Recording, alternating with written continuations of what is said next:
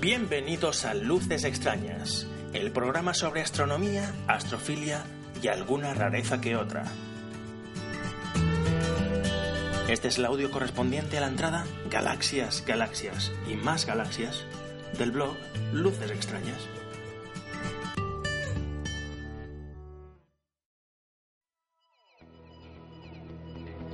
Después de haber estado sin observar desde marzo, encontré la oportunidad de poder escaparme una noche al centro astronómico del Alto Turia. De modo que llamé a mi amigo Alejandro por si quería unirse a la fiesta y la respuesta fue positiva. Él se dedicaría a trazar curvas de sus variables cataclísmicas con el telescopio de uno de los observatorios y yo pues a observar con mi Dobson de 400. La luna se ponía a eso de las doce y cuarto por lo que pudimos ver una bonita luz cenicienta, además de localizar a Venus con un tamaño realmente grande, aunque con una fase muy fina. La meteorología. Pues la temperatura osciló entre 11 grados al principio de la noche y unos 9 grados al final. Muy agradable tanto que molestaba el gorro y la chaqueta. La oscuridad del cielo, que dio el eh, Sky Quality Meter, osciló entre 21,2 y 21,4. No hubo humedad apreciable y las nubes estuvieron prácticamente ausentes. La calidad del cielo, aunque no dio mucha guerra, el SING, no permitió tampoco grandes aumentos ni gran puntualidad en las estrellas. El equipo, pues el de costumbre, el telescopio Newton en base Dobson de 40 centímetros, los oculares utilizados, pues un ocular de 22 milímetros que me proporciona 82 aumentos y pico. Si le intercalo lavarlo por dos, me da 165 aumentos. Y luego tengo un ocular de 6,7 milímetros que me proporciona 271 aumentos. La sesión, pues comencé a observar a eso de las 10 y media y finalicé sobre las 5 de la mañana unas seis horas y media que, quitándole una hora de descansos y tentempiés, vienen a ser unas cinco horas y media de observación. Objetos registrados, unos 20. Los objetos conocidos no los he registrado. Constelaciones. Pues eh, me he pasado por Virgo, Ursa Mayor, Ophiuchus, Hércules y Serpens Cauda.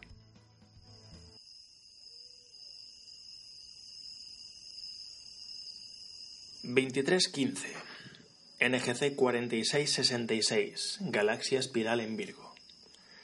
Para localizarla hay que partir desde Pórrima, Alfa Virgi, y dirigirse hacia Delta Virgi una quinta parte del camino que la separa. De hecho, en el buscador están en el mismo campo que la primera. Se trata de una galaxia relativamente pequeña, 4,1 eh, por 1,3 minutos, semiladeada. Me ha parecido fácil de ver, magnitud 10,7. Está orientada del noreste al suroeste. Se aprecia bien con visión directa, aunque la visión lateral ayuda a apreciar hasta dónde llegan los límites de la galaxia. Está rodeada por unas cuantas galaxias de menor tamaño y brillo. He probado con 82 aumentos, con 165 y con 271. Este último ocular tal vez vaya un poco pasado, ya que se pierde nitidez y puntualidad en las estrellas de referencia y la galaxia no gana en detalles. No se puede decir que el núcleo tenga aspecto estelar, pero sí tiene un brillo considerable y está orientado de la misma forma que la galaxia. NGC 4753, en Virgo magnitud 9,9 y dimensiones 4,1 por 2,3. Aunque se podría decir que se trata de una galaxia espiral o una elíptica, resulta que está clasificada como galaxia peculiar. Al ocular no se aprecia peculiaridad alguna. Es una galaxia brillante, obvia, a unos 3 grados de gamma de Virgo, El núcleo es evidente, brillante, no estelar pero concreto. No hay presencia de irregularidades como grumos o brazos. NGC 4665 en Virgo.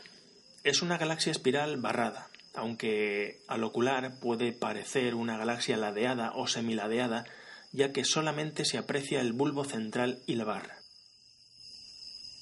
Las medidas oficiales son 4,1 por 4,1, pero son teniendo en cuenta la periferia que hay más allá de la barra. La parte visible es bastante pequeña y condensada. El núcleo es bastante brillante, casi estelar diría yo, aunque no termina abruptamente, sí que está concentrado en un área muy concreta y pequeña. Se ve una estrella superpuesta en el extremo de la barra. 12 en punto de la noche, temperatura 11 grados y medio. El espejo está a 2 grados por encima de la temperatura ambiente y el medidor de la calidad del cielo pues eh, nos da una cifra de 21,4. NGC 4636, galaxia espiral en Virgo de magnitud 9,5, dimensiones 7,1 por 5,2.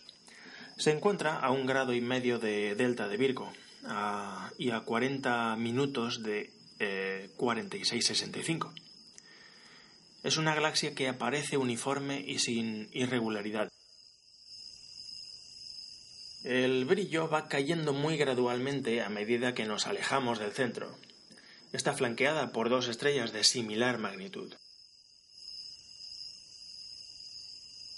NGC 4636, galaxia elíptica, es decir, no tengas esperanza alguna en atisbar ningún detalle en su interior. Fácil de ver, magnitud nueve y medio, bastante brillante a mi parecer, dimensiones 7,1 por 5,2, aspecto oval. Con visión directa se ve sin problemas y con visión lateral se puede apreciar más periferia. Núcleo casi puntual.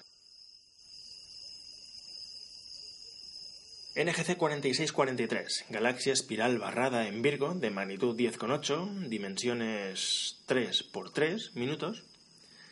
Y bueno, estas medidas pueden llevar engaño ya que lo que se ve por el ocular tiene viene a ser como una galaxia del lado, similar a, sombrero. El truco está en que las puntas que se ven no es eh, la galaxia de canto, sino la barra central, que es mucho más brillante que la periferia.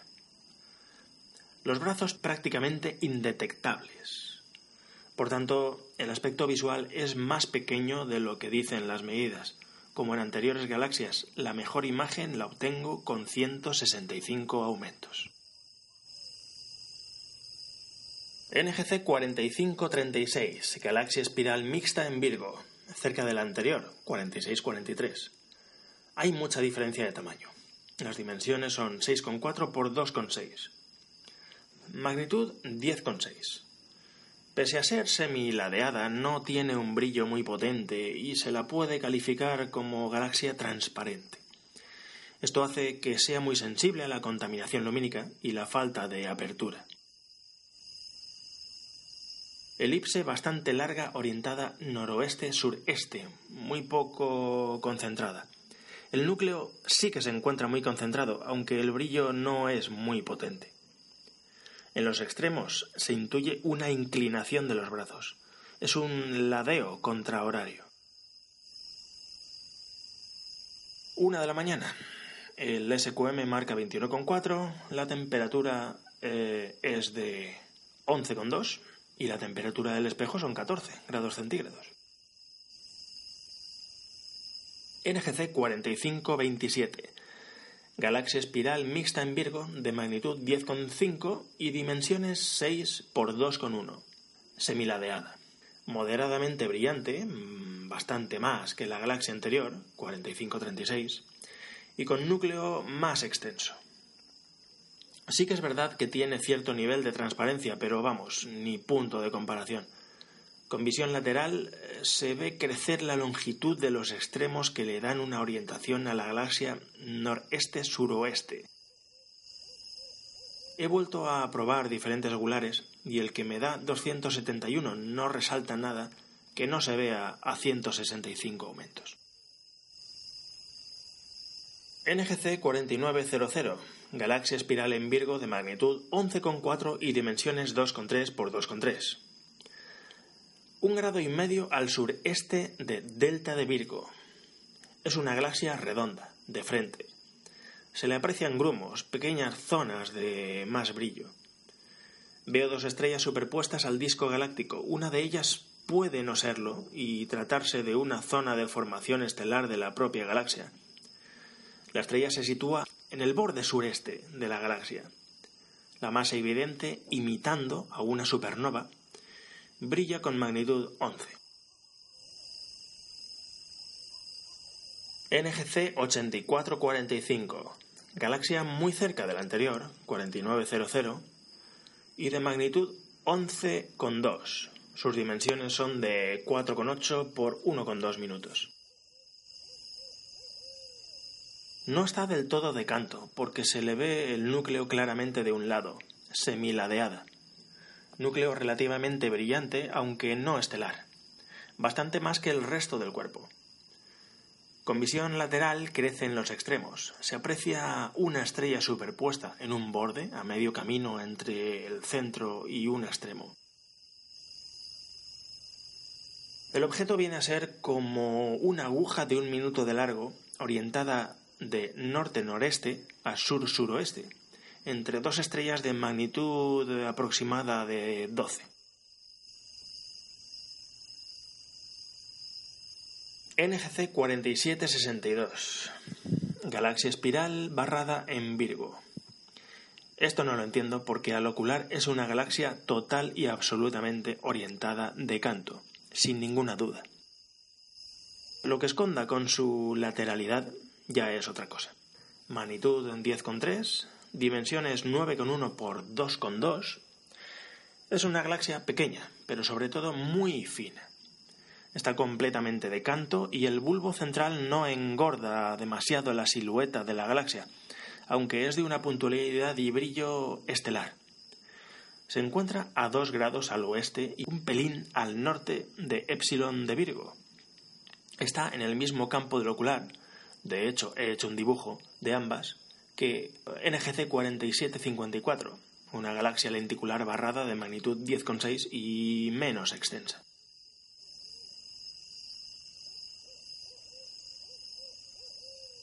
NGC 4754, galaxia lenticular barrada, en Virgo, magnitud 10,6. Aparentemente es casi redonda. Dimensiones oficiales son 4,6 por 2,6. Debe tener un halo exterior ovalado. No tiene un núcleo en el centro que resalte, más bien todo el objeto parece ser el núcleo y que nos estemos perdiendo el halo, que por débil pasa inadvertido. Fácil de encontrar debido a su cercanía con NGC 4762, de hecho caben en el mismo campo, ambas también en las inmediaciones de M60. Cambio de constelación, ya que Virgo empieza a derivar peligrosamente hacia el oeste. NGC 5322, galaxia en Ursa Mayor, dimensiones 6,1 por 4,1 y de magnitud 10,2 pequeña y bastante condensada. Se aprecia esa pequeña diferencia entre los dos diámetros. Se encuentra en la vertical de Mizar Alcor, en una zona relativamente vacía de estrellas de referencia cercanas. Está orientada este-oeste. La región central no tiene un núcleo distinguible, sino que el brillo va decreciendo uniformemente hasta que se diluye con el fondo del cielo. Hay una estrella muy débil, no sé estimar la magnitud, eh, que está sobreimpresa en un borde. No se ven más detalles internos. 3 de la mañana. NGC 5474.